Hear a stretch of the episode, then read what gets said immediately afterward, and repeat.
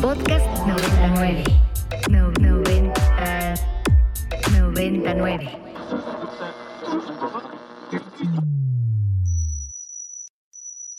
Ingresando código de acceso. Verificando permisos. Trazando ruta. Novena dimensión. Acceso temporal. Autorizado. Abriendo portal en 5, 4, 3, 2, 1.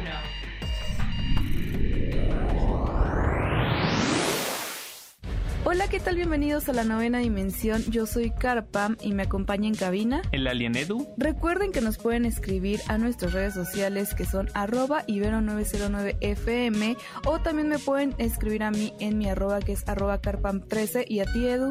Arroba alien-edu. Y Edu, buenas noticias, pero también al mismo tiempo misteriosas, porque déjame decirte que Estudio Ghibli hizo una publicación directamente en Twitter donde se veía en el encabezado pues el logo de Lucasfilms, mejor conocido por hacer pues Star Wars básicamente, ¿no? ¿Para qué hacemos el cuento largo si sabemos, ¿no? ¿Qué es lo que hace eh, Lucasfilms? Y es que esto es bastante sorprendente porque pues sabemos que pues Estudio Ghibli hace cosas muy diferentes, pero también lo que llama mucho la atención de este post es que inmediatamente la cuenta de Lucasfilms lo recompartió, ¿no? Entonces ya por ahí tenemos información o quizás como un pequeño spam de lo que está por llegar a Studio Ghibli y Lucasfilms. Todavía no tenemos información como más detallada de qué se debe este proyecto, pero bueno, como tú lo dijiste, ¿no? Aunque Lucasfilms tiene ahí otras eh, franquicias como por ejemplo Indiana Jones, pues inevitablemente lo asociamos principalmente con el universo de Star Wars y ya sabemos que eh, Disney Plus tiene este proyecto donde donde como que trae a diferentes estudios de anime a interactuar con la franquicia de Star Wars y a crear historias nuevas en esta serie llamada Star Wars Visions, ¿no? Donde tuvimos pues impresionantes animaciones que a mí me encantaban porque se alejaban de esta visión occidental que tenemos de Star Wars, ¿no? Dándonos, pues ahora sí que un estilo muy diferente del que estamos acostumbrados. Y bueno, aunque aquí no se, digamos que eh, pues anuncia de manera formal esta colaboración para la segunda temporada de Star Wars Vision. Yo estoy casi seguro que es al respecto de este proyecto, ¿no? Digo, ¿qué más? A mí me daría muchísimo gusto saber que Studio Ghibli está haciendo todo un largometraje en el universo de Star Wars, pero la verdad es que lo veo como algo bastante complicado. Entonces, pues sí, sin duda cuando tengamos más información, Car, les estaremos aquí contando, pero yo sí quisiera que ahí los que nos escuchan, pues nos digan en el hashtag novena dimensión, ellos qué creen que, que sea este nuevo proyecto, ¿no? ¿Qué, ¿Qué, sorpresas nos traerá Studio Ghibli y Lucasfilm? A mí, Edu, no me molestaría en lo absoluto que fuera algo así como no sé, una serie de Star Wars como todas estas series animadas que hemos visto, pero muy al estilo de Studio Ghibli, ¿no? Con sus animaciones muy características del mismo. No sé, a mí no me lo molestaría, yo no tendría ningún problema en lo absoluto, pero mejor ustedes cuéntenos ahí en el hashtag qué opinan y qué creen que es lo que viene para estos dos estudios. Y Edu, algo también muy emocionante que está sucediendo es pues con respecto a Guillermo del Toro. Hemos visto que ha estado muy de la mano con Netflix, iniciando primero con El Gabinete de Curiosidades, que es una serie antológica de ocho relatos de terror y que pues ahora nos presenta Pinocho después también de, de un de, de pues varios en realidad como remakes que se han realizado, empezando por el que hizo recientemente eh, Disney de Pinocho de su mismo pues sí, de su misma película que ya tenía, simplemente realizó el live action, pero Guillermo del Toro dijo, ¿por qué no? Yo también quiero hacer mi versión ahora. No, además Guillermo del Toro tiene como esta temática, pues yo siento un poquito más sombría y nosotros ya tenemos como una idea muy fija de cómo es Pinocho, ¿no? Yo creo que pues sin duda eh, Pinocho de Disney es uno de los clásicos que todos hemos visto y es difícil sacártelo de la mente, pero pues bastante interesante el hecho de que Guillermo del Toro tome este libro clásico, o bueno, más bien esta historia clásica y pues trate de darle otro giro, ¿no? El, el mismo director mexicano pues ha confirmado que eh, para él, eh, él tenía muchísimos problemas para poder explicar esta idea y para que los estudios pudieran confiar eh, pues en ella, ¿no? Porque todos decían, bueno, es que si Pinocho es así, así, así, porque es que tú la quieres contar de una forma diferente. Aunque hasta que llegó Netflix y les dijo, mira Guillermo, nosotros confiamos en ti, en tu trabajo y si tú quieres realizar esta película, te vamos a dar total libertad creativa y no nos vamos a meter en absolutamente nada, ¿no? Y ahí es cuando el director dice, ok, confío en ellos, confío en Netflix y ahora sí voy a darlo todo para poder realizar mi película, ¿no? Y esto es algo padre porque siento que cuando a los directores se les da esta libertad creativa es cuando podemos ver cosas nuevas, cosas de las que no estamos acostumbrados y bueno, se va ampliando un poquito esta creatividad eh, que cada uno tenemos al momento de ver una obra. Sí, exacto, ya tenemos como varios parámetros de lo que es Pinocho, ¿no? Y, y de hecho ya también nos dieron una pequeña probadita en el tráiler oficial que recientemente se se, estrenó, que dura dos minutos, o sea, es bastante tiempo de lo que vamos a ver. Y cabe mencionar que es en stop motion, o sea, a mí, no sé, Edu, tú, pero a mí me encanta muchísimo el stop motion, como que me genera, no sé, como, no sé, se me hace muy bonito y al mismo tiempo, eh, digamos que mucha admiración, porque más allá de, de, de todo lo que hacen, tienen que hacer las figuras, hacer que los movimientos concuerden. Creo que todavía es un nivel de complejidad mayor al hacer una película, porque en la película, pues al final del día los actores se mueven por sí solos, ¿no? Si la toma sale mal, la repites pero cuando es en stop motion a veces hay muchos factores con los muñecos, ¿no? Que si se rompe, que si el muñeco moviste de más hay que volver a repetir toda la toma y eso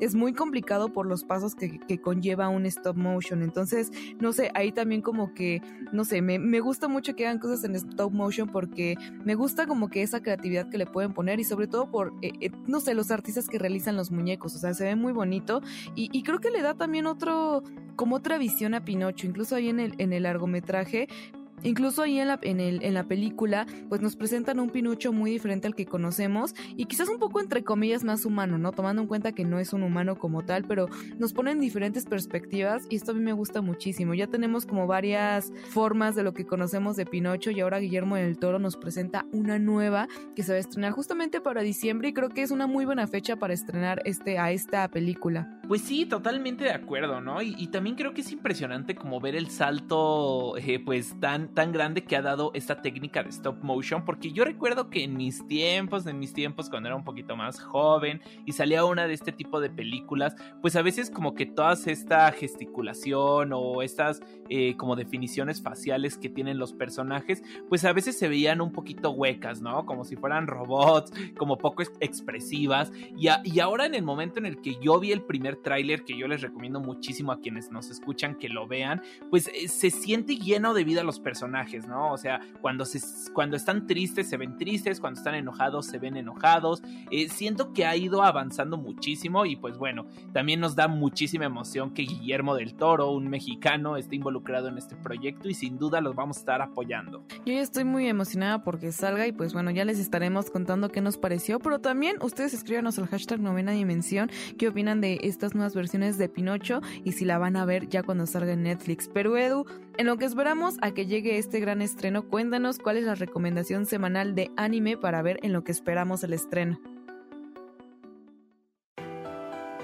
Claro que sí, pues mira, ya que estamos contando ahí como de historias, pues con un toque algo sombríos, yo les quiero recomendar Parasite, bueno, que originalmente se llama Kitseiyu allá en Japón, pero aquí fue adaptado como Parasite y no, no tiene nada que ver con esta mítica película que estuvo en boca de todos hace unos años. De hecho, la historia pues es completamente diferente. Y pues les cuento un poquito como el argumento, como la trama que tiene. Eh, gira alrededor de un personaje llamado Izumi, el cual es un adolescente de 17 años que vive con sus padres en un barrio muy tranquilo de Tokio. Pero una noche, digamos que alrededor de todo el mundo caen una especie de gusanos llamados parásitos eh, que aparecen sin, sin, más motivo en la Tierra, cayendo del cielo. Y bueno, lo que hacen estos parásitos es que buscan un huésped humano para poder eh, pues invadir su cerebro y al mismo tiempo pues como que tener el control del mismo, ¿no? Eh, obviamente esta especie pues es muy autónoma y busca como que sobrevivir dentro de su propio círculo eh, de especie. Pero bueno, aquí es donde nuestro protagonista, pues digamos que este parásito que, que le toca a él llamado Miji no tiene no tiene la capacidad de llegar a su cerebro y termina pues únicamente dentro de su brazo, ¿no? Entonces, al no poder llegar a su cerebro, no puede controlarlo y queda como si fueran dos seres en uno, ¿no? O sea, al, digamos que este parásito pues únicamente puede controlar y transformar su mano derecha. Entonces es, como bastante interesante porque ellos llegan a la conclusión de querer, eh, digamos que sobrevivir en conjunto y de colaborar, haciendo como que una especie de amistad en la que, bueno, eh, terminan destruyendo otros parásitos pues para no verse afectados. Entonces es una historia ahí complicada, no les quiero decir más como para no entrar en, en spoilers, pero sin duda es uno de los animes que más, más, más me han encantado de todos los que he visto. Y lo mejor es que lo pueden encontrar en Netflix, entonces vamos, o sea, no hay pretexto para no verlo. Edu, yo la tenga apuntadísima porque la verdad es que sí me suena bastante interesante todo esto como de, no sé, de parásitos y cosas raras. La verdad es que sí, me llama la atención, yo, yo ya la noté y yo les recomiendo ahí en casita que también la noten porque la verdad es que las recomendaciones son muy buenas y para agregarlos a nuestro catálogo. Por lo mientras, Edu, y como ya es costumbre aquí en el programa, nos vamos a despedir con una canción parte del el soundtrack de este anime.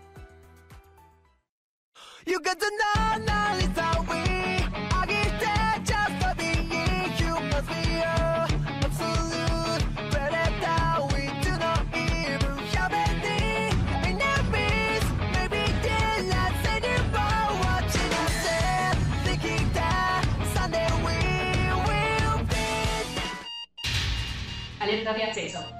Alerta de acceso. Novena dimensión. Novena dimensión. Alerta de acceso. Alerta de acceso. Acceso temporal expirado. Cerrando portal. 10.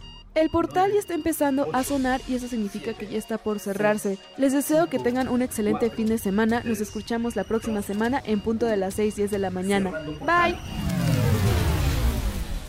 Novena. Para más contenidos como este, descarga nuestra aplicación disponible para Android y iOS o visita ibero909.fm.